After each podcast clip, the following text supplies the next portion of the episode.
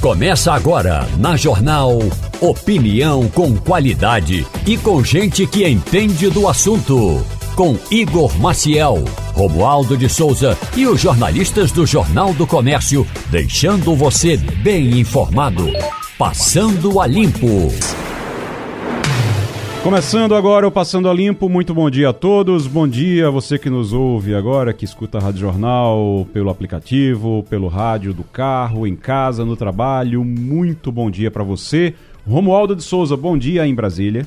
Muito bom dia, bom dia para você, bom dia ao nosso ouvinte, bom dia aos médicos. Hoje é dia do médico e eu quero aproveitar a oportunidade para cumprimentar o doutor Murilo Guimarães, um dos médicos que representa a classe Outro dia eu estava com um problema no pulmão, não conseguia resolver de jeito nenhum. Liguei para ele por telefone, ele me deu a receita. Aprenda a respirar, disse Murilo Guimarães, e hoje eu estou sarado. Um abraço para os médicos. Aprenda a respirar, Terezinha Nunes. Muito bom dia. Bom Sabe dia, respirar, Terezinha? Às vezes, viu? Quando eu me lembro, eu respiro direito. Aproveitar então e dar parabéns a todos os médicos desse país e do mundo gente que trabalha com tanto esforço para eh, aliviar as dores desse mundo e para tornar a vida das pessoas um pouco melhor, é, para que elas possam viver a vida delas. Que coisa boa. Então, parabéns a todos os médicos. Vou aproveitar, inclusive, para parabenizar os médicos da minha família, porque tenho irmão, tenho a minha mãe, então Hugo. Maciel, minha mãe Shirley, Magali Maciel também, Parabéns para eles nesse dia que é muito, muito especial. Deixa agora. Já está com o ministro? Já estamos com o ministro? Silvio Costa Filho, muito bom dia, ministro dos Portos e Aeroportos. Bom dia a você, Igor. Bom dia, Terezinha. Bom dia a todos os ouvintes da Rádio Jornal. Uma alegria poder participar desse debate. Ô, ministro, o, o senhor teve aqui é, essa, aliás, o senhor teve aqui sempre porque o senhor é daqui de Pernambuco, mas o senhor teve é, no Porto de Suape para assinar junto com a governadora Raquel Lira autorização para o terminal de containers, para um terminal de containers lá é, no, no, no, Porto de Suape. Vai gerar muito emprego, a gente vai falar sobre isso, mas primeiro eu preciso lhe perguntar a fazer a é, é, cumprir aqui a encomenda de Ciro Bezerra. Ele quer que o senhor construa um aeroporto em São Lourenço da Mata. Tem como tem, tem, tem lugar para botar um aeroporto ali? Olha, a, primeiro ser a nossa amiga, um defensor de São Lourenço da Mata, a gente nunca de fato pensou nessa possibilidade. Até porque São Lourenço fica no raio é, de menos de 200 quilômetros do aeroporto do Recife. Então, nunca houve de fato um pensamento em relação ao aeroporto para São Lourenço da Mata. O que a gente está priorizando, Igor, é primeiro, através da ENA, né, concluir agora em dezembro a segunda ampliação do aeroporto, que deve estar sendo inaugurado agora dia 12 de dezembro que são mais quatro fingers, né, uma uhum. ampla área de acesso no aeroporto do Recife. Eu tenho conversado com a governadora Raquel Lira que uma prioridade nossa do Ministério, e é um pedido do presidente Lula que ele me fez, é para a gente poder ampliar a aviação regional no estado de Pernambuco. Nós vamos tirar o aeroporto de Caruaru do papel. Serão investimentos, Igor, na ordem de mais de 80 milhões de reais onde a gente vai fazer um novo aeroporto de Caruaru. Hum. A gente possivelmente deve estar trabalhando para fazer o anúncio desse investimento agora no primeiro semestre de 2024, para a gente poder operar voos é, Brasília-Caruaru, São Paulo-Caruaru, porque isso vai ajudar muito no escoamento da produção do Agreste e vai desafogar também o aeroporto do Recife, né, porque você sabe que na hora que Sim. se chega um aeroporto na região, leva desenvolvimento, crescimento, é, transporte de cargas, turismo, uhum. é, turismo de negócios, a exemplo de Petrolina. Então, a nossa prioridade é o aeroporto de Caruaru, que nós já estamos desenhando investimentos que deveremos anunciar até o final do ano. Segundo, vamos ampliar a malha regional, né, terminando a malha de serra talhada. Uhum. Nós já destinamos 14 milhões de reais lá para investimentos, que a obra já está em andamento. Vamos requalificar o aeroporto de Garanhuns, vamos requalificar o aeroporto é, de Serra. Estamos conversando sobre a ampliação do aeroporto de Petrolina, requalificar o aeroporto de Arco Verde, para que a gente possa ter, de fato, em Pernambuco, uma malha da aviação que possa ajudar. E eu tenho conversado com o governador de Alagoas, Paulo Dantas, é, que devo estar indo em breve visitar o aeroporto de Maragogi, para que essa obra possa sair do papel, porque esse aeroporto de Maragogi vai ajudar muito também o nosso litoral sul. Então, a princípio, em relação à pauta da aviação, é isso que a gente tem trabalhado aqui no Ministério de, de portos e aeroportos. Ô ministro, deixa eu aproveitar só para. O senhor falou de, do aeroporto de Caruaru, o senhor falou o novo aeroporto de Caruaru. Vai é, fazer um novo aeroporto? Vai aproveitar o que tem, fazer uma reforma? Porque foram feitas muitas reformas e nunca chega realmente a um, a, a um ponto que é o, é o esperado, que é pegar ali voo nacional para todos os lugares. Isso agora vai acontecer vai acontecer. Nós estamos trabalhando nessa direção. Eu já abri o diálogo com as companhias aéreas, já abri o diálogo com a governadora Raquel Lira. Nós criamos um grupo de trabalho é, no governo do estado, junto também com o prefeito de Caruaru. A ideia é que a gente possa fazer a ampliação da pista, um novo terminal né, de passageiros, que seja um terminal integrado. A gente quer fazer ali ao lado também um centro logístico, já que o aeroporto fica ao lado do distrito industrial de Caruaru, para a gente poder ampliar o transporte de cargas e a ideia é manter no mesmo local.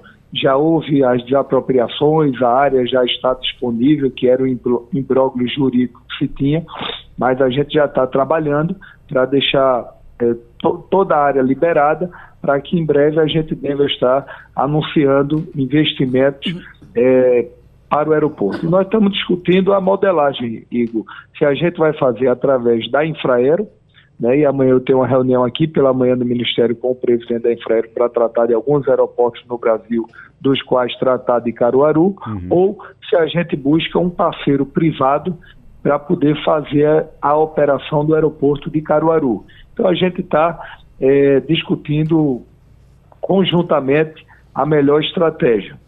Então, tá certo. Deixa eu passar agora para Terezinha Nunes, que está aqui. E quero lhe convidar, uma... viu, Igor? Oi. Se Deus quiser, para nesses próximos 24 meses, Sim. o aeroporto saindo, você vai no primeiro voo inaugural. Você já está tá intimado. Caruaru, São Paulo. Vou com muito prazer. Agora Você é eu... como filho da terra de Caruaru. Vou, vou com muito prazer, na minha terra. Agora eu tenho que depois é, é, convencer Ciro aí comigo também, aí junto, porque ele vai, diz, ele vai dizer que é, eu fui falar do aeroporto de São Lourenço, saiu o aeroporto de Caruaru. Ele vai dizer que tá vendo? Aí eu vou ter que levar ele nesse voo. Terezinha Mas é Nunes. na segunda etapa. Terezinha Nunes quer lhe fazer uma pergunta, ministro. Bom dia, ministro. Bom dia, Terezinha. Eu queria lhe Prazer fa... falar com você. Prazer, ministro. Eu queria lhe fazer duas colocações. Primeiro, essa semana o governo do estado anunciou uma 60 milhões, investimento de 60 milhões no terminal de passageiros do aeroporto de Fernando Noronha. E o grande gargalo do aeroporto de Fernando Noronha é a pista. Não é? Ainda não está liberada para o pouso de aviões maiores. E isso é uma obra federal. É, o, o senhor pode nos dar informação sobre essa questão da pista de Noronha? Outra coisa que eu gostaria de, de colocar era que, em relação ao que falou Cira aqui a respeito de São Lourenço da Mata, no governo Jarbas havia um projeto da iniciativa privada sendo discutido para um aeroporto executivo em Goiânia, o que, de certa forma, beneficiaria também toda a área norte e São Lourenço estava lá. Mas não andou. Eu não sei se isso ainda é algum, alguma proposta, se tem possibilidade, mas seria um aeroporto privado para aviões executivos.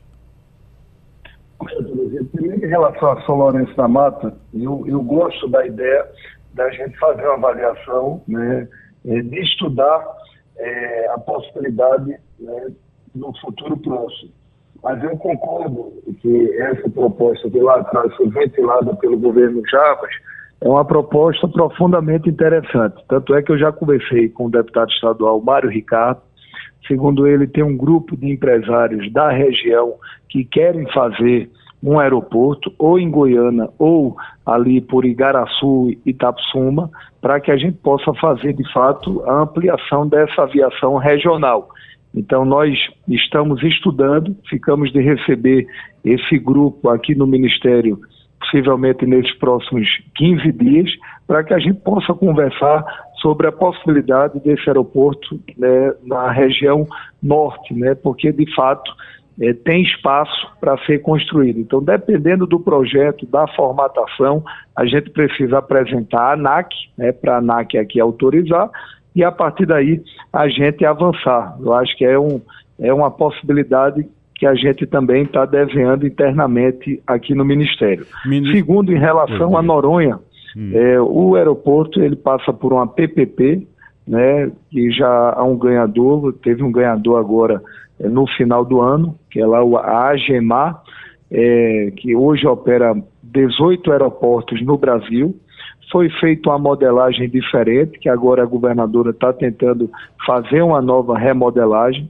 Eles desenharam essa modelagem nova agora nesses 30 dias que passaram, chegaram ao entendimento, e o Estado que já está com recurso vai concluir a pista né, de é, Noronha e o grupo empresarial se comprometeu de, a partir daí, cuidar da pista, fazer toda a requalificação. Nós solicitamos, Terezinha, que a nossa equipe técnica aqui da Infraero e também da Secretaria de Portos possa fazer agora, na próxima semana, uma visita a Noronha, para a gente poder identificar todas as dificuldades do aeroporto, como também do porto de Noronha. É um porto que precisa passar por uma requalificação que a gente começou a estudar e a desenhar aqui no Ministério. Ministro Silvio Costa Filho, aqui, ministro de Portos e Aeroportos, conversando com a Rádio Jornal, aqui no Passando a Limpo, Romualdo de Souza. Ministro, muito bom dia para o senhor. Romualdo. É, ontem eu encontrei o seu pai aqui em Brasília, e aí ele me disse, e aí, tem visto meu filho? Eu falei assim, olha, Silvio, o pai, se o senhor que é pai não vê, imagine eu. Está difícil de encontrar o seu filho. Ah, o meu filho está trabalhando muito pelo Brasil. E aí, inclusive, me contou detalhes desses investimentos no porto de Suape. É claro que se a gente fosse puxar para o nosso, para a, a brasa para a nossa sardinha, eu perguntaria quando é que vai ser construído o porto lá em Carnaíba, na beira do rio Pajeú. Mas, brincadeira à parte, eu queria ouvir exatamente esses investimentos é, da parte, é, ou na parte do porto de Suape e se tem a ver com uma necessidade importantíssima para Pernambuco, ministro, que é a transnordestina, que não é a sua área, claro, mas tem que haver uma integração, ministro. Olha, é, primeiro em relação aos investimentos de Pernambuco, a gente iniciou, é, logo quando assumimos, assinamos o aeroporto de Serra Talhada, fazendo o repasse dos 14 milhões para a governadora Raquel Lira, uma medida que nós construímos aqui já no Ministério. Aceleramos todo o processo para que a gente pudesse, na segunda-feira, autorizar a construção desse novo terminal, que é da ABT, ABM é Maesc, né, que vai ampliar a concorrência e vai fazer esse novo terminal, que vai ser fundamental para o desenvolvimento do Porto de Suape investimentos na ordem de 1,6 é, bilhões de reais, né, investimentos que vão gerar mais de 400 empregos diretos e mais de 800 empregos indiretos. E a Maesc, além de construir terminal, ela também opera navios. Então, o que é que acontece? A gente vai voltar a interligar o porto de Suape com toda a Europa, com o mercado da América do Sul e com o mercado americano. Então, isso vai ser muito importante para o escoamento da produção é, da importação e exportação no estado de Pernambuco. Então, é uma ação importante que a gente espera que nesses próximos 24 meses essa obra esteja pronta para poder cada vez mais potencializar é, o, o que representa a SUAP para Pernambuco na agenda é, do desenvolvimento. Além disso, a gente deve anunciar né, ao longo desse, até o final do ano, mais 100 milhões de reais em investimentos na dragagem, e a ideia é que o presidente Lula possa ir a Pernambuco anunciar 100 milhões da dragagem de swap para a gente poder fazer esses investimentos é, em swap. Além disso, outros investimentos, como recuperação dos cais, dos moles, a gente vai anunciando ao longo de 2004. Além disso, a gente tem investimentos no Porto do Recife, investimentos em dragagem, que a gente está trabalhando com o ministro Haddad para viabilizar o recurso, e tem muita coisa boa para a gente poder trabalhar nesses próximos dois, três anos. Esse é o desejo do presidente Lula de ajudar mais do que nunca o Estado. E a gente tem, Romualdo, como você bem disse, o ministro Renan, eu sou aqui no quarto andar, ele é no quinto. Então eu tenho conversado muito com o ministro Renan sobre a Transnordestina. Essa é uma prioridade é, do governo. A gente está trabalhando para o quanto antes acelerar essa obra. A gente vai ter uma reunião nesses próximos dez dias sobre a Transnordestina, que ela será fundamental para o escoamento da produção de swap, né, que vai ligar PC e Salgueiro, Salgueiro é, swap. Então, a gente está trabalhando né, para que a gente possa avançar na Transnordestina é, no Estado. Outro ponto importante é, são as obras é, que o presidente Lula já determinou para que todos nós pudéssemos cuidar e dar total atenção. É a duplicação da BR-104, que a obra está paralisada e a gente precisa, ela foi, está sendo retomada com o governo do estado, ela já foi retomada, mas vai acelerar o seu ritmo. Uhum. A duplicação da BR-423, que é do trecho São Caetano Garanhuns, a duplicação da BR 232, a primeira etapa, que vai ser do trecho né, São Caetano até é, Arco Verde, depois Arco Verde é, Caruaru, o arco metropolitano, aquela primeira etapa que é fundamental para o escoamento da produção. Então, todas essas obras de mobilidade a gente tem acompanhado com o ministro Renan para que a gente possa dar atenção fazendo com que essas obras saiam do papel no Estado para ajudar no desenvolvimento, mas, sobretudo, na geração de emprego e renda no Estado, que, sem dúvida alguma, é o maior programa social do Brasil. Silvio Costa Filho, ministro de Portos e Aeroportos, conversando aqui com a gente na Rádio Jornal. Muito obrigado, ministro. Volte sempre. Igor, quero lhe agradecer pela oportunidade de conversar na manhã de hoje, mandar um abraço a Terezinha Nunes, né, mandar um abraço a Romualdo, mandar um abraço a todos os amigos é, que fazem a Rádio Jornal e sempre que convidado nós estaremos à disposição.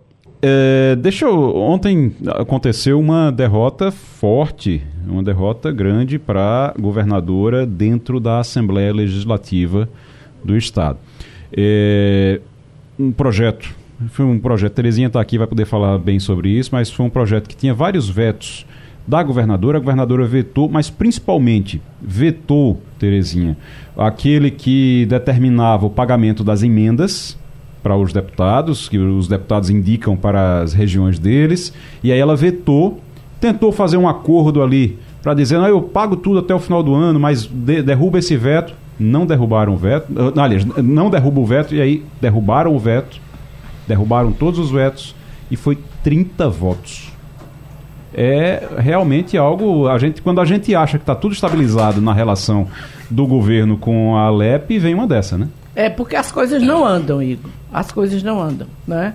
É, a governadora, ela realmente tem ido à Assembleia, leva projeto, consegue conversar, mas não anda, o governo não anda em relação aos deputados. Por exemplo, você tem uma eleição é, municipal no próximo ano. Todo deputado tem um prefeito, dois, três, que vai disputar a eleição. Então, esse prefeito fica junto do deputado pedindo apoio, pedindo obra para o seu município, todas as demandas normais de um prefeito. Nada anda. Né? Não, as, as, as solicitações não são atendidas. É, é, a Raquel resolveu que seria ótimo no primeiro mundo, né? Trabalhar sem político, né? No primeiro mundo era uma maravilha, mas aqui não dá certo, uhum. né? Você tem uma assembleia que agora se declarou independente, porque todo o período do PSB, praticamente tudo que se resolvia no palácio, a assembleia aprovava sem nem discutir. Isso, inclusive, na época, Priscila Krause reclamava muito de, do chamado rolo compressor do Palácio. E agora nós temos o inverso. Que o rolo compressor é da própria Assembleia. Porque ontem foi um rolo compressor dos deputados em cima da governadora. Não é? Inclusive, a, a própria, a própria liderança do governo ainda acreditava, perto da votação, que ia ter os 25 votos para manter, manter os vetos. E ela mesma foi surpreendida pelo resultado do plenário.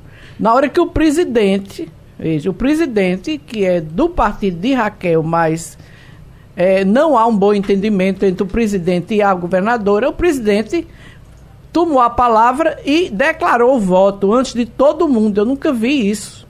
Ele declarou o voto. Esse eu vou votar, mas eu quero dizer aos deputados que o meu voto é não. Então, aí todo mundo que estava em cima do muro entre ficar com a casa, que o projeto era da Assembleia, não era um projeto de governo, era um projeto da Assembleia, uhum. e ficar é, com a governadora, ficou com a casa. Entendeu? Ficou com o presidente. Então, foi um recado duríssimo. A governadora hoje só tem 20% de fiéis na casa. São 10 deputados que ontem, apesar de tudo, votaram com o governo. E ou ela amplia rapidamente essa base, ou vai ficar muito mais difícil para Raquel. A impressão, Castilho, a impressão é que há uma dificuldade muito grande de articulação, porque eu estava conversando mais cedo, até com a Terezinha também, que esse, esse, é o tipo de coisa que é o seguinte: você não deixa chegar ao ponto de ter que vetar para que os deputados não tenham que derrubar o seu veto. É assim que funciona. E aí, como é que você faz para chegar nisso? O que você faz para chegar nisso? Você conversa antes. Então, se eu não quero ter, eu vou ter uma reunião em que vou, vou estar com Castilho. Eu sei que tem um ponto que eu vou colocar que é, existe uma divergência. Eu converso antes da reunião com Castilho, a gente acerta os ponteiros para não pegar briga no meio da reunião. É assim que funciona. E é assim que funciona, não, não é que está errado, não é que está. É assim que funciona em qualquer lugar do mundo. Você, eh, eh, eh, Terezinha estava falando de primeiro mundo, o Romualdo, você sabe como é aí em Brasília também, mas, e aí também é assim, mas Terezinha está falando de primeiro mundo. Primeiro mundo, vamos para Dinamarca, vamos para Noruega. O é. parlamento, todo mundo discute antes nos gabinetes como é que vai ser e depois vai já sabendo, ó, chegou a um acordo, não chegou a um acordo, mas vai sabendo o que é que vai ser votado. Você não deixa para negociar depois, você não deixa para articular depois. Porque senão você fica nessa, nessa situação. Bom dia, Igor, Terezinha, Romualdo, bom dia, ouvintes. Olha, é, eu tenho um amigo que diz o seguinte: perguntar ele por que, é que ele tinha tanto sucesso como advogado. Aí ele disse: é porque eu trabalho no cartório. Ou seja, primeiro ele resolvia as coisas no cartório. As coisas não acontecem no plenário, no júri popular, acontecem no, no cartório. cartório. É, é onde saem as decisões. Pois bem, o problema talvez é que a governadora não tenha atuado no cartório. Tem que conversar primeiro, tem que atender. Deputado é um ser é, naturalmente, a, como é que chama? Suscetível a afagos. Mas você precisa comparecer, precisa cumprir. Palavra de política é um negócio que só tem uma coisa que tem maior validade do que acordo político, que é a pule do jogo do bicho. Que vale o que está escrito. Então é isso. Então, e outra coisa, tem um movimento nacional, estava vendo aqui. A informação dessa semana é que os deputados conseguiram aprovar ou destinaram 6,6 bilhões no orçamento desse ano da chamada emenda PIX que é aquela que você não sabe de onde veio, para onde é que vai, mas que vai, é, é, para onde é que, quem é que indicou, mas que vai essencialmente para o município. Terezinha tem toda a razão quando diz o seguinte: deputado em véspera de eleição só tem uma preocupação. É como é que ele vai agradar o prefeito da base dele, porque se ele não resolver o problema com o prefeito dele, no cartório, no julgamento do dia de 24 do ano que vem, ele não, não, não é aprovado, não sai a solução. Agora, a gente tem que reconhecer. A governadora tem um jeito dela de administrar, de entender, de forçar isso aí. Tá vendo que não está funcionando. Esse, o problema dessa, dessa decisão é que é uma derrota da, do governo, né? Do, do executivo. Os deputados disseram: olha, nós não aceitamos isso e pronto. E os números foram muito fortes. O Romo, é, o, o Romualdo, aí em Brasília, para evitar essas coisas, como é que são as conversas dos, nos gabinetes? Os governos quase todos os governos, depois da Constituinte de 1988, tiveram um líder chamado Romero Jucá. Esse é o, a solução, ou essa foi a solução que a maioria dos governos teve. Ou seja, um líder que vai ao Planalto e diz: Olha, nós vamos ter esta votação, o que nós vamos oferecer aos deputados e senadores. No presidencialismo, governadora, é assim que funciona. Então, Romero Jucá foi importante líder de Fernando Henrique, importante líder do Lula.1, Lula.2, importante líder da Dilma.1 e importante líder da Dilma meio. Que aí, quando Dilma começou a fazer é, é, emparedar o Romero Jucá, o governo de Dilma começou começou a fraquejar. Portanto, na prática, tem que ter um líder. Um líder que vai ao, ao Palácio Campo das Princesas e diz: governadora, nós vamos ter de votar esse assunto como é que nós vamos votar esse assunto. E aí ele volta não para o discurso, ele volta para os gabinetes e negocia. É assim no, no, presidencialismo. Não tem outra saída. Ou tem um líder importante que faz esse meio-campo e aí o Palácio Campo das Princesas cumpre aquilo que negociou com o seu líder, ou então vai dar errado. Queria dizer que só deu certo no governo Paulo já do meio para o fim, quando entrou o Zé Neto para resolver as coisas, viu? Na Casa Civil. É, casa na civil. Casa Civil. Só entrou, só deu certo quando entrou, porque antes tinha esses mesmos problemas, essas mesmas confusões, e aí depois com o Zé Neto deu certo. Um deputado uma vez me disse, eu, eu perguntei por que, que dava, não dava certo com ninguém, dava certo com o Zé Neto. Porque a gente sabia que quando falava com ele, quando ele dava a palavra, a gente estava tendo a palavra do governador também. E isso é muito importante. Confiança é algo muito importante importante nesse meio. Hoje tem uma novidade, viu? Coluna Responsabilidade Social aqui do Instituto Etos. A gente vai ter sempre nas quartas-feiras aqui, a gente conversa com o Caio Magri ou algum representante do Instituto Etos na coluna Responsabilidade Social aqui no Passando a Limpo. E hoje já está conosco, já está conectado conosco. Vamos falar sobre novos modelos de organização do trabalho e saúde mental. Saúde mental no, no trabalho. Caio Magri, tá todo mundo procurando saúde mental no trabalho. Aí fala-se em semana de quatro dias, fala-se em é, é, atividades laborais, é, ginástica laboral, descanso, tudo. Você ter. E, e, aí tem gente que lembra daquelas é, empresas, principalmente ali do Vale do Silício, que ficaram famosas durante algum tempo e depois acabaram tendo que, que reformular isso, mas porque o pessoal ia para lá de bermuda, jogava videogame e no meio disso trabalhava também, mas isso para a produtividade parece que não, não ajudou muito. Qual é o modelo que hoje promove saúde, saúde mental no trabalho? Caio Magri. Bom dia, bom dia a todos os ouvintes do Passando a Limpo da Rádio Jornal. Bom dia, Igor, Terezinha, Fernando, Romualdo. É um prazer a gente estar fazendo agora a nossa coluna aqui na parte da manhã e, né, e tendo a possibilidade de ampliar o debate, de termos mais diálogos aí que a gente, nas, nas pautas que propomos aqui na, na, na nossa parceria Etos e Rádio Jornal.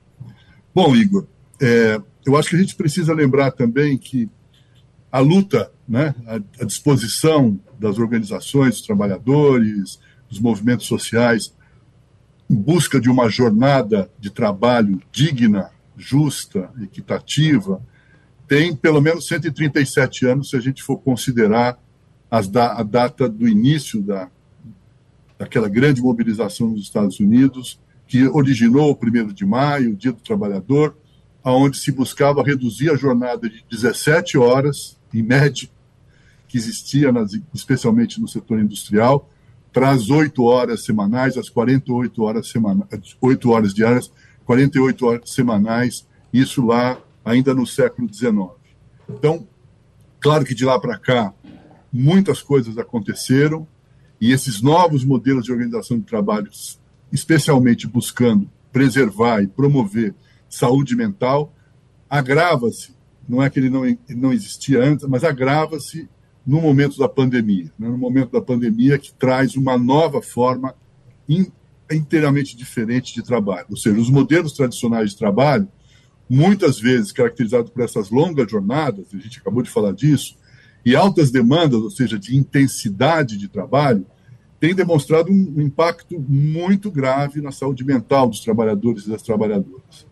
Essa realidade tem se manifestado de uma maneira muito clara, indicadores de elevados é, afastamentos por, por esgotamento mental, por estresse, ansiedade, depressão, desligamentos voluntários das pessoas, dos trabalhadores e trabalhadoras nessa direção. Portanto, sempre foi um dilema, e um dilema que agora precisa ser enfrentado de uma maneira bastante séria e objetiva, entre equilíbrio na vida pessoal, profissional, é, conter a pressão permanente, constante, que, que cria um, um, ambiente tóxico né, de trabalho sobre a produtividade. Né, a gente tem outra, outra questão aí colocada, ou seja, essa, essa disponibilidade para um trabalho estressante, uma jornada extensa, intensa, que, os, que, as, que a produtividade tem exigido, precisa também de uma reflexão.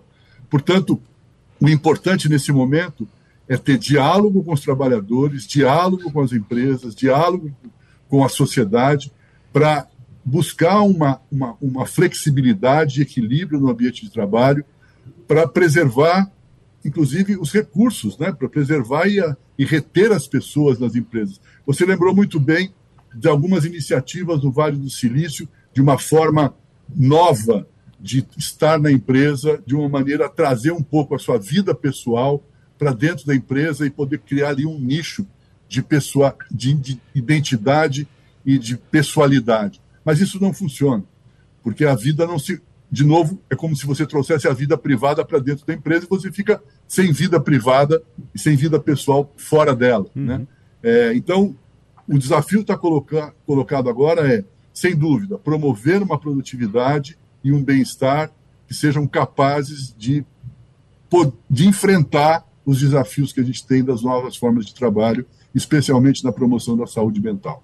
O Caio, só para a gente é, encerrar, quatro dias de. A gente falou da, do modelo do Vale do Silício e aí viu que realmente é isso, porque acaba, no, no longo prazo, você acaba mais cansado. Sabe aquela história de que chega uma, você, você precisa sair do trabalho e tirar a gravata? Para sair do trabalho, não é só sair do prédio que você trabalha, é tirar a gravata, é descansar realmente, é relaxar. Se você relaxa é. dentro do trabalho demais também, daqui a pouco você não sabe diferenciar claro. o que é lazer e o que é claro. é trabalho. E aí você acaba cansando mais.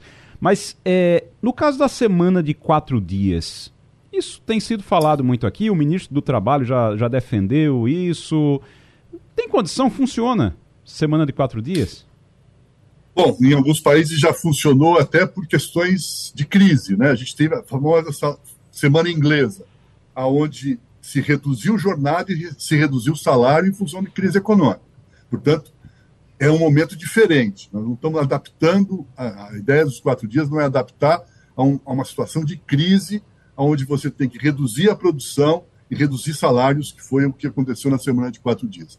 É uma discussão nova, que precisa ser aprofundada, mas ela tem ganhado destaque. Você acabou de lembrar, o próprio ministro Luiz Marinho se posicionou a favor dessa ideia e colocando já uma questão que eu acho que é possível se demonstrar, de que não haverá nenhum prejuízo econômico. Né?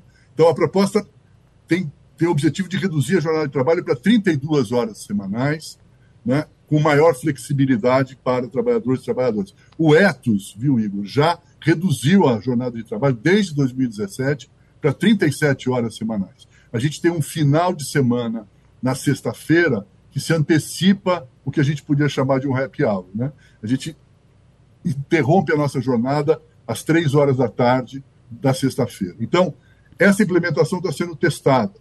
Empresas foram convidadas a participar de um projeto piloto e tem especialistas e consultores de duas consultorias com apoio do Boston College, ou seja, é um, é um processo global, é, um, é, é uma discussão global, e o objetivo é trans, fazer uma transição do atual modelo de trabalho de 40 horas ou até de 44 horas, como a gente tem em alguns casos, para um modelo mais saudável, mais eficiente, trazendo a redução efetiva da jornada de trabalho. Então, eu acho muito importante a gente estar aqui fazendo esse debate, trazendo essa questão. Acho que a gente pode aprofundar em outros momentos, atualizar um pouco esse processo, por exemplo, trazer os resultados desse projeto piloto, porque a pergunta que você faz precisa ser respondida com atitudes práticas. Né? Uhum. É possível?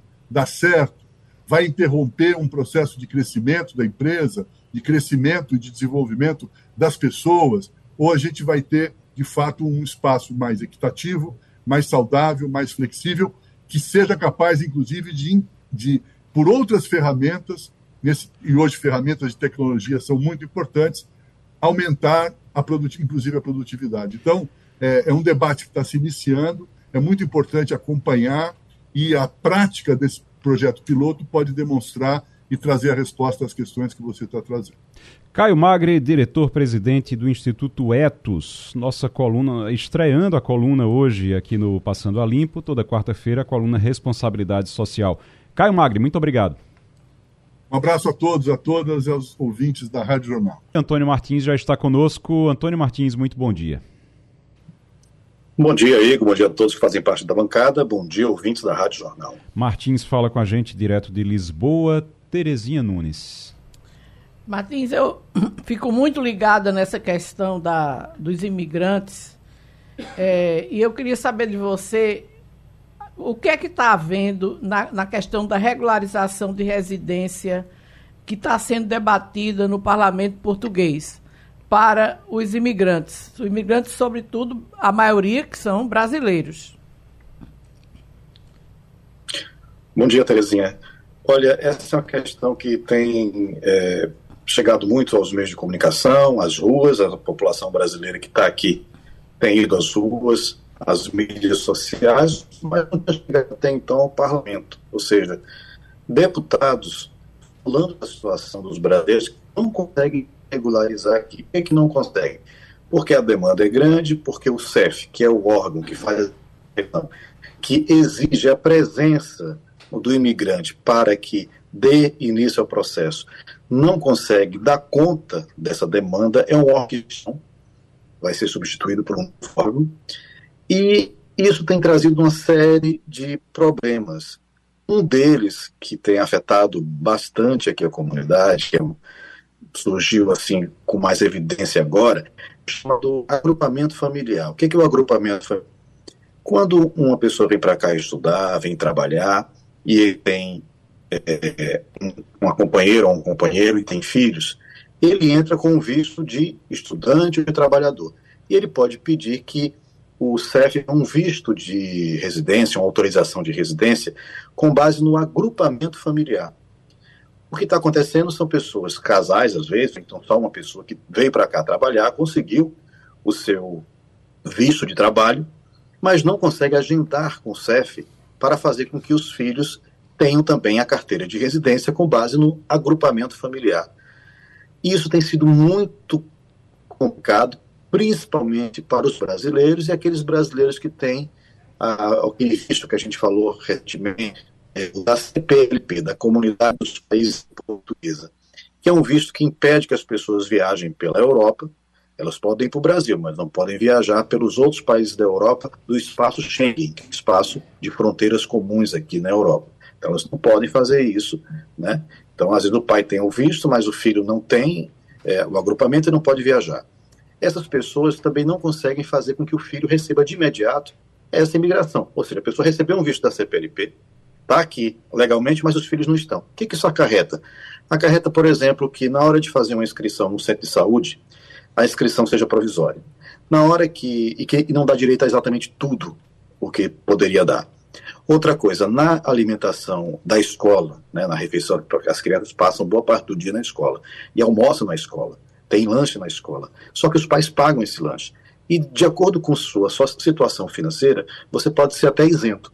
Mas quem não tem esse agrupamento familiar, ou seja, a criança que não tem essa carteira de residência, ela também não consegue entrar nesse cálculo, ela vai ter que pagar de qualquer jeito. Então, tem uma série de problemas. Esses problemas estavam muito restritos à comunidade portuguesa, mas ou melhor, à comunidade brasileira, mas agora chegou ao parlamento, é discutida, é chamada uma situação vergonhosa. O CEF disse que abriu vagas para o agrupamento familiar, abriu 94 mil vagas para atendimentos gerais, é, atendimento geral, sendo que 10% disso seria apenas para agrupamento familiar, mas não dá conta. Antônio Martins, direto de Portugal, conversando com o Passando a Limpo. Fernando Castilho. Martins, é, tem um debate interessante que está acontecendo não só em Portugal, mas no mundo inteiro, sobre a chamada descarbonização do combustível de aviação. E você relata que essa semana é, em Lisboa, ativistas se colaram num avião da TAP para em uma forma de protesto contra as emissões. Mas o fato é que, concretamente, hoje, a produção do combustível ecologicamente correto, que chama-se SAF, não é suficiente. E aí, é mais uma coisa para sair nas redes sociais? Ou esse movimento é importante? Ou é mais uma, uma, uma, uma, uma performance desse grupo de ativistas? Bom dia, Castilho. É um pouco de tudo, mas tem um fundo de, de razão nesse protesto. Um protesto que aconteceu hoje. Duas ativistas desse grupo, que vem fazendo uma série de protestos ao longo desse mês, mas hoje especificamente elas se colaram a um avião da TAP que saía de do, de Lisboa em direção ao Porto. E denunciando que aquilo ali era um, elas consideravam um crime, por quê? Porque realmente é uma viagem muito curta, né? Uma das coisas que mais se fala em relação à, à questão da aviação, a aviação é, é uma das principais é, emissoras de, de, de gás carbônico e, e dos outros gases que provocam um efeito estufa, né? É, o, o, o, esse voo é de meia hora, né? e tem boas estradas e tudo, tem trem, poderia ter um trem ainda mais rápido para fazendo a linha é, Lisboa-Porto. Então, o que elas queriam ali era chamar atenção para a falta de necessidade, ou melhor, a, vamos dizer assim, o custo-benefício, o custo climático é muito maior do que o benefício da comunidade de você fazer um voo Lisboa-Porto, que é menos de, de meia hora, né? É, de, realmente de trem é duas horas e meia né? Mas se tivesse, elas falam isso, né? Que é, a, as ferrovias foram foram abandonadas, mais de 100 estações em Portugal foram fechadas, que poderia haver nesse caso é, mais investimento em, em outros transportes com energia mais menos poluentes, na realidade. Acontece que esse grupo, essas duas ativistas que pertencem a esse grupo, estavam se colaram né, no interior da aeronave, isso chamou atenção elas foram é, detidas, estão aguardando se vão ser presas de fato ou não, mas esse grupo já, esta semana, já fechou é, buracos com cimento, buracos de um campo de golfe, e o que é mais triste, assim, é que jogaram tinta numa obra de Pablo Picasso, um quadro avaliado em 18 milhões de euros, multiplique por 5 aí, para ter ideia em reais, quase 100 milhões de reais, é, e que esse quadro pertence à coleção Berardo, está em exposição permanente. E elas jogaram tinta nesse quadro. Isso me deixou um pouco, é, enfim, entristecido. Antônio Martins, é... Romualdo de Souza tem pergunta. Antônio Martins, muito bom dia para você. Boa tarde, Martins. Você diz aí que o governo português estuda reduzir tributos é, para professores universitários, inclusive para aquisição de equipamentos e de material didático. Só para você fazer uma comparação, Martins, enquanto isso aqui no Brasil, o governo do PT, de uma tesourada só, cortou mais de 100 milhões de reais de recursos de pesquisa, de formação de educadores. Portanto, o Brasil está na contramão, Antônio Martins. Bom dia, Romualdo. É, é triste isso, né? Enfim, aqui tem essa, essa situação que também passou por alguns programas de austeridade, né? Mas agora uh, o orçamento que foi mandado para 2024 para o Congresso, para a Assembleia da República, na realidade, é, é o orçamento 2024 e prevê é uma redução de imposto de renda para professores do ensino superior e pesquisadores que trabalhem em projetos de desenvolvimento, né, investigação e inovação nas universidades, entidades e até empresas mesmo. É, hoje em dia, o, o, o IR, né, aqui o imposto de renda, ele tem sete escalões aí de sete níveis de cobrança, né, sete alíquotas, que vai de 14,5% para quem ganha até 7 mil e poucos euros, até é, 48% para quem ganha mais de 80 mil euros, isso por ano, né? Mas a média, quando você tira a média toda, está em 37% né, de imposto de renda. A ideia é baixar para 20% para essas categorias. Né? Uma forma de estimular. Agora, não é para quem já está empregado. A pessoa não pode ter residência fiscal em Portugal nos últimos cinco anos. né? Então é para quem vai ser contratado ainda. É um estímulo para atrair, vamos dizer assim, cérebros, né? E movimentar aqui o ensino superior, porque de fato há um, houve uma evasão, houve também uma, um envelhecimento da população universitária aqui de, de professores, muitos se aposentaram, é tanto que aumentou também o número de professores brasileiros que vêm para cá e dá aula nas universidades. Agora é uma coisa mais voltada realmente para pesquisa, né? para investigação, como eles chamam aqui, e na área de desenvolvimento e inovação. Vamos ver como é que funciona isso. Vai entrar em prática no ano que vem e o, isso se o orçamento for aprovado. Né? E deve ser aprovado porque o, o governo tem maioria no, na Assembleia. Mas também tem uma coisa que só vale até 10, por 10 anos e não pode ser renovado esse benefício. Antônio Martins, obrigado Martins. Até semana que vem. Eu que agradeço. Daqui a pouquinho a gente vai falar sobre Hack and Play, que começa hoje aqui em Recife. Explicar direitinho. A gente já falou aqui sobre o, o evento, explicou como é que funciona e vamos falar sobre hoje, que começa hoje, tem a programação hoje. A gente vai falar sobre isso daqui a pouquinho. Mas primeiro, Romualdo, como é que está a negociação para trazer os brasileiros que estão em Gaza. Alguma novidade sobre isso e sobre a, a, a, reunião do Conselho de Segurança? Ia votar anteontem a, a proposta do Brasil, não votou, ficou para ontem, não votou também, ficou para hoje. Vai ser quando isso? É, com relação a essa reunião da ONU, é, justamente no momento em que havia se programado o encontro do Conselho de Segurança para analisar o texto chamado de alternativo do Brasil, aconteceu aquela, aquela explosão nas proximidades de um hospital lá na faixa de Gaza. Então, a reunião foi suspensa. A expectativa do Itamaraty e de fontes do Ministério das Relações Exteriores é de que somente amanhã, talvez hoje não seja possível fazer essa reunião para votar um relatório que recomenda, entre aspas, e por que eu digo entre aspas? Porque não se trata de um cessar-fogo, não, é, não, não está havendo uma guerra, está havendo ataques. Então, é, é, é possível que somente amanhã tenha esse, esse, esse encontro do Conselho de Segurança da ONU.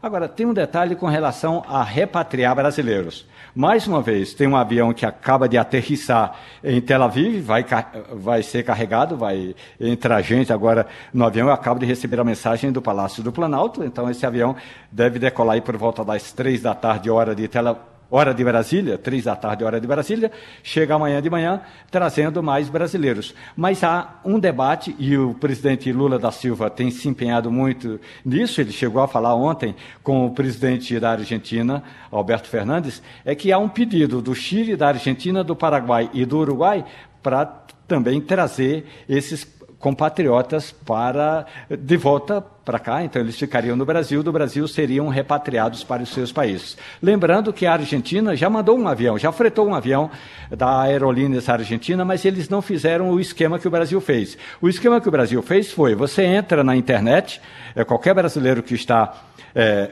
da parte de Israel, entra na internet e se inscreve. Olha, eu quero viajar, voltar para o Brasil, diz as condições, e aí entra numa lista de espera. Com relação a quem está na faixa de Gaza, aí é preciso se formar um corredor para que esse grupo atravesse a faixa e chegue no Egito para poder eh, voltar de volta, é, é, ser repatriado para o Brasil. A ideia desses países, então, é que o Brasil, quando pousar o avião lá da FAB, quem chegar lá com um passaporte argentino, uruguaio, aí o Brasil bota para dentro e traz também, seria isso? É, esse é que é o grande problema, porque é um, um problema de diplomacia. Pois é. Então, a, a diplomacia eh, de Israel vai ter de dizer, olha, o cidadão argentino, eh, Juan Luiz, ele pode sair do país, e se ele não puder, então, isso é um, primeiro vai ter de passar pelo crivo do governo de Israel, aí depois é que ele embarca. Mas só vai embarcar se não tiver nenhum brasileiro mais para ser repatriado. Ao todo, segundo o Ministério eh, o ministro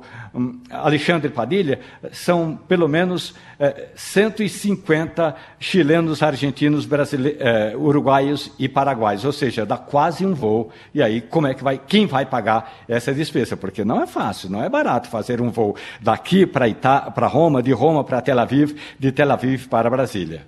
O, o Terezinha Castilho, vocês viram a leitura do relatório ontem da CPMI dos atos golpistas? E é, tem Jair Bolsonaro, tem ex-ministro, tem ex-presidente, tem ex-ministro, tem ex-comandante de forças militares aqui do Brasil.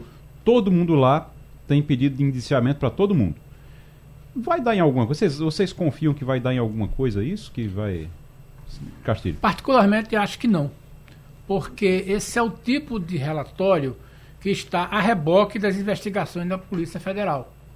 Então, é, foi mais uma forma é, do governo se apresentar alguma coisa. Eu tenho, sou cético em relação a isso, até porque, diferentemente, Igor, do relatório da, da Covid, é, que tinha muito embasamento técnico, era bem feito, robusto, esse é um, um, um documento meio xing-ling.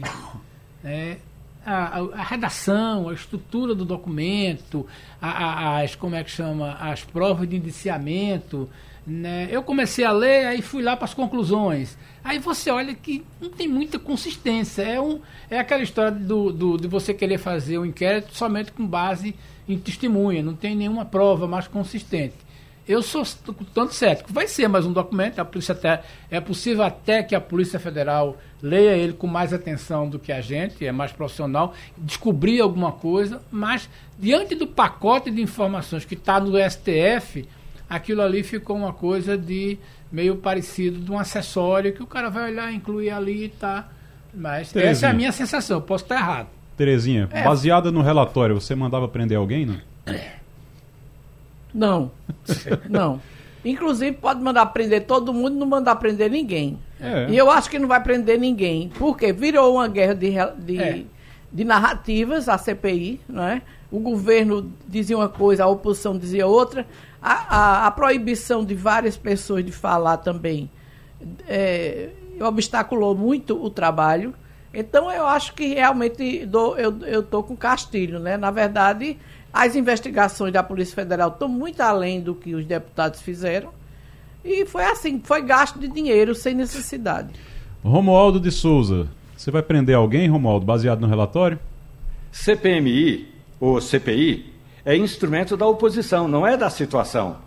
Então, quando a oposição apresentou o requerimento, a oposição tinha um objetivo.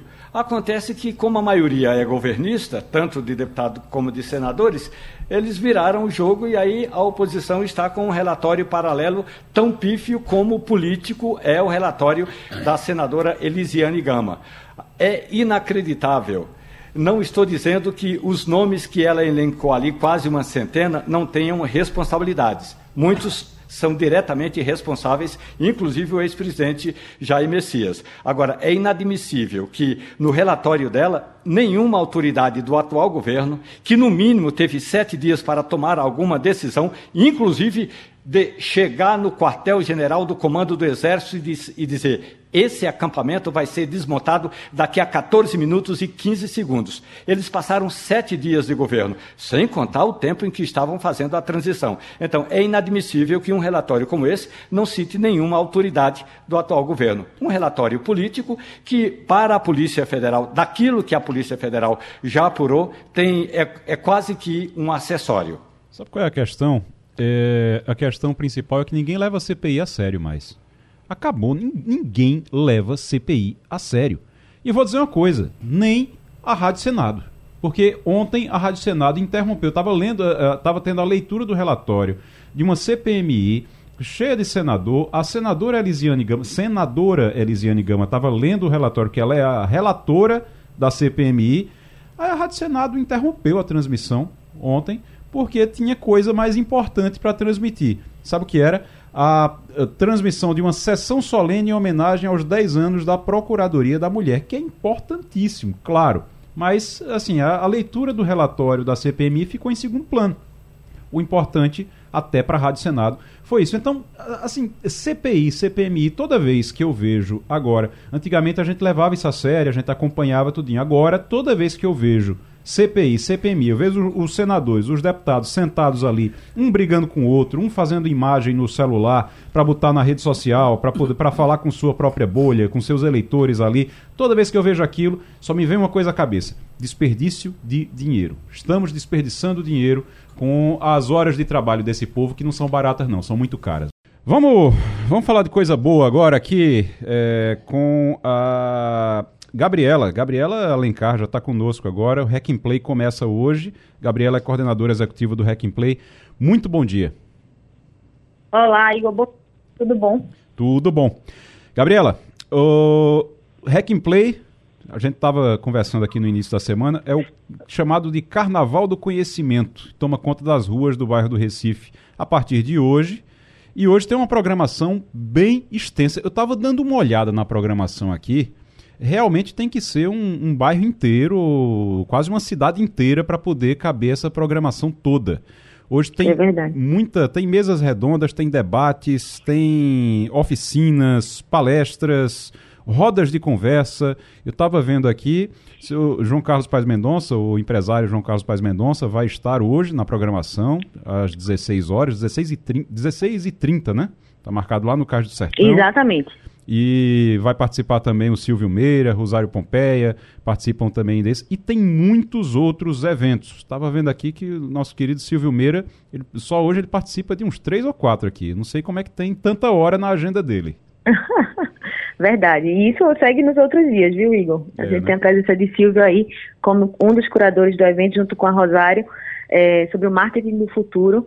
Então a gente vai ter uma programação muito, muito legal, criada por eles ao longo do, do festival inteiro. Para a gente relembrar aqui, como é que funciona? Quem quiser hoje simplesmente vai para lá e entra em todos os eventos, ou tem que arranjar algum ingresso em algum lugar, tem que pegar um, uma senha, como é que faz para participar? É simples, é simples, Igor. O, o Hack and Play é 100% gratuito. A pessoa, para ter acesso às palestras, às atividades de uma forma geral, ela faz a inscrição dela via Simpla. Ela pode acessar diretamente pelo Simpla, buscando pelo Hack and Play, ou através do nosso site, hackandplay.pe. Então, você se inscreve.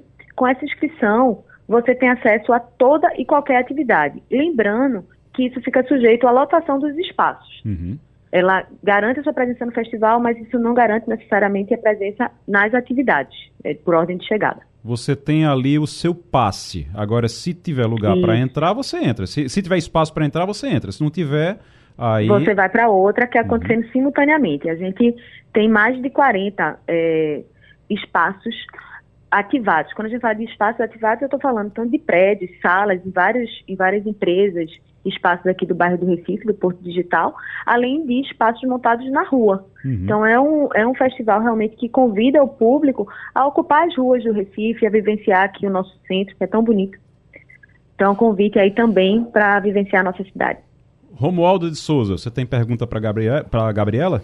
Gabriela Alencar, muito bom dia. Parabéns pela iniciativa. E aí, a pergunta para quem está de fora, inclusive de Pernambuco, Gabriela alguma dessas atividades é, vai ser transmitida pela internet. Por exemplo, eu estou aqui em Brasília com um monte de aluno da área de mídias interativas, mas eles estão em Brasília e não tem uma bolsa que permita eles irem a Brasília, Gabriela.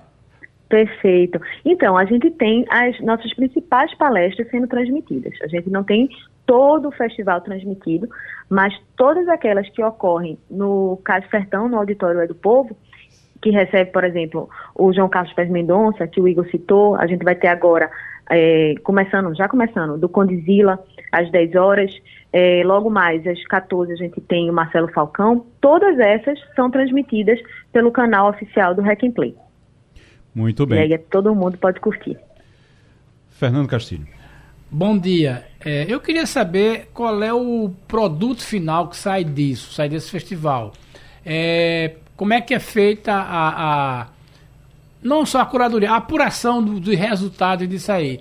Você consegue perceber que nas edições anteriores você gerou tendências, você gerou agregado de informação, você gerou negócios. Como é que vocês fazem a, a, a avaliação do sucesso? Não é só pelo público, né, pela interação de conhecimento, a network se forma, mas vocês conseguem aferir os resultados desse projeto? Perfeito, Fernando. A gente consegue, é, boa parte do que a gente intenciona como, como festival é trabalhar realmente, é, isso aqui é um cartão postal de um, de um espaço de inovação que a gente tem na nossa cidade que nem todo mundo conhece.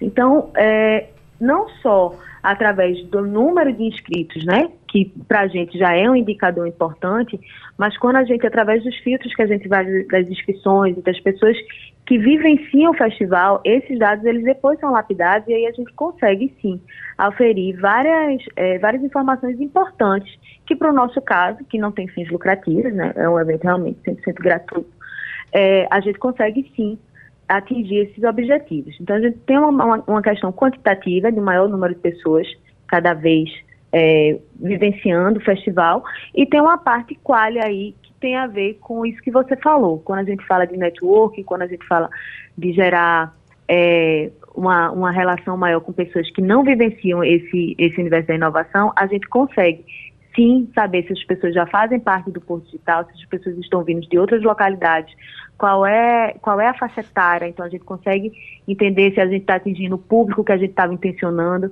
Então, sim, a gente hoje consegue ter esses, esse, esse feedback, esse retorno aí do público que vivencia o Hack and Play. Terezinha Nunes. Bom dia, Gabriela. É, vocês Bom dia, pre... Terezinha. Vocês estavam prevendo 60 mil pessoas durante todos os dias do Hack and Play, 18 a 21. Eu queria saber como é que está o comparecimento hoje. Porque às vezes as pessoas estão em casa, estão querendo ir, aí tem limitação de, de, de, espaço em algumas palestras. O que é que a gente pode dizer a essas pessoas que ainda não foram ao bairro do Recife, estão querendo ir, sobre comparecimento?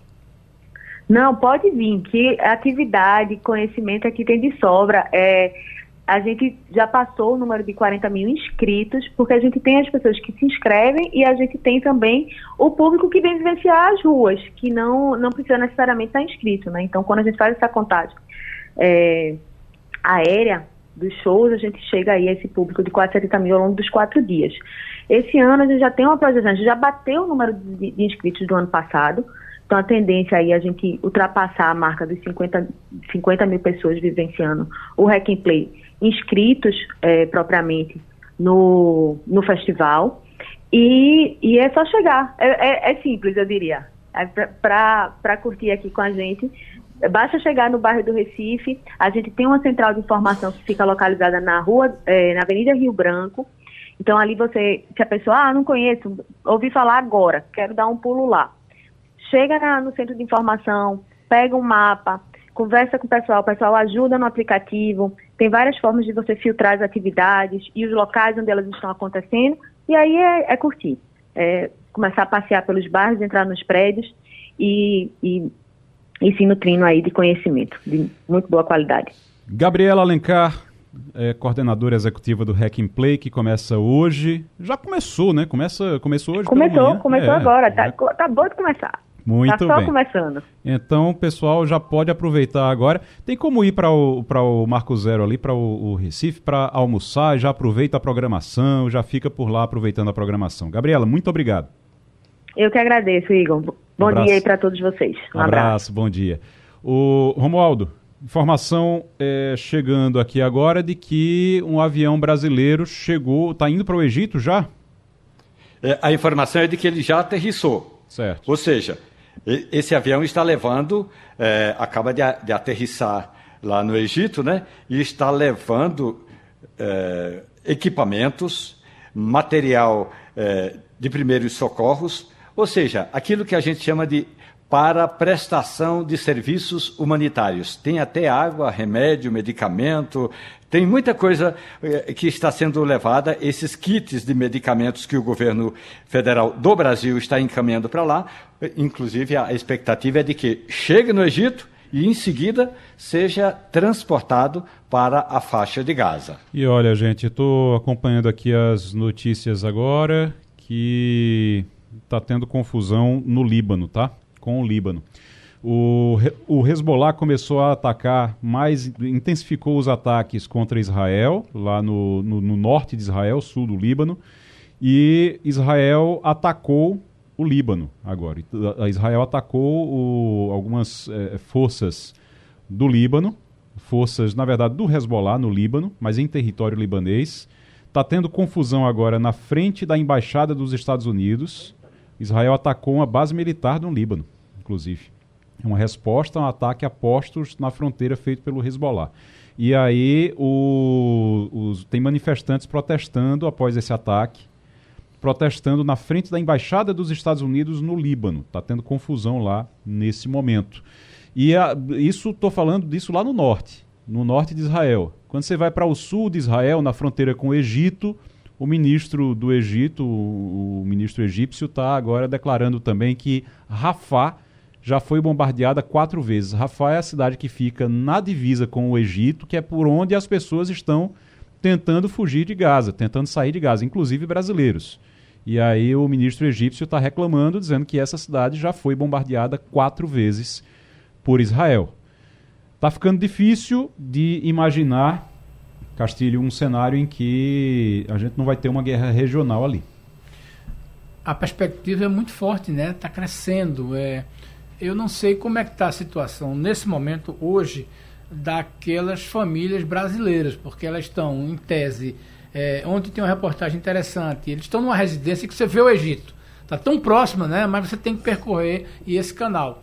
E não tem nenhuma indicação diplomática de que essas coisas aconteçam hoje. A gente torce, a gente pede, é, mas é aquela história. Será que o Brasil vai ter a prioridade que a gente imagina diante da pressão de outros países? É, como é que estão a questão dos americanos que estão muito força para sair também? O número é muito grande de pessoas que precisam sair e o Egito está se protegendo porque teme uma invasão já informações digo, de que o Egito disse, olha, se vocês quiserem ir para o deserto, veja que situação.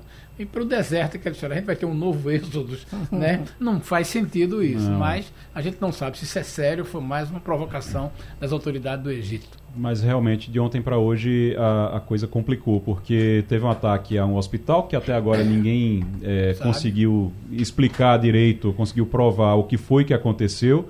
O Hamas diz que foi Israel, a Israel diz que foi a Jihad Islâmica, que é um outro grupo que trabalha junto com o Hamas dentro da faixa de Gaza e também é um grupo terrorista e é, diz que eles que atacaram, tentaram atacar Israel e o míssil falhou e caiu ali próximo ao hospital, não foi bem em cima do hospital, foi no estacionamento do hospital.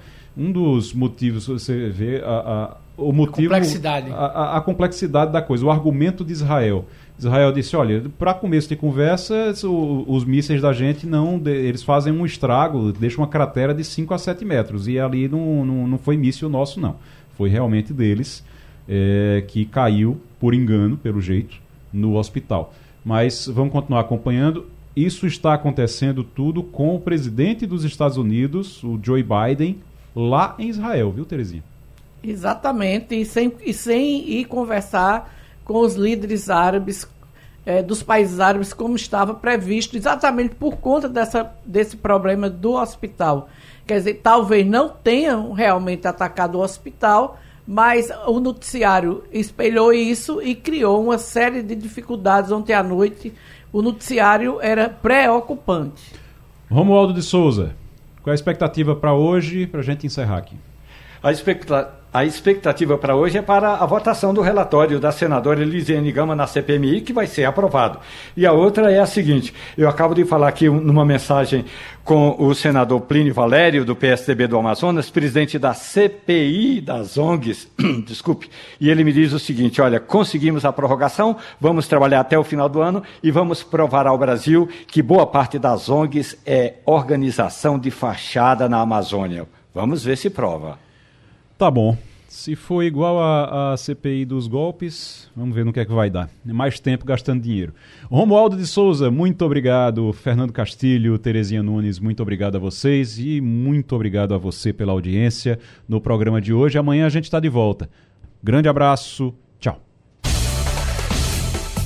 A Rádio Jornal apresentou opinião com qualidade e com gente que entende do assunto. Passando a Limpo.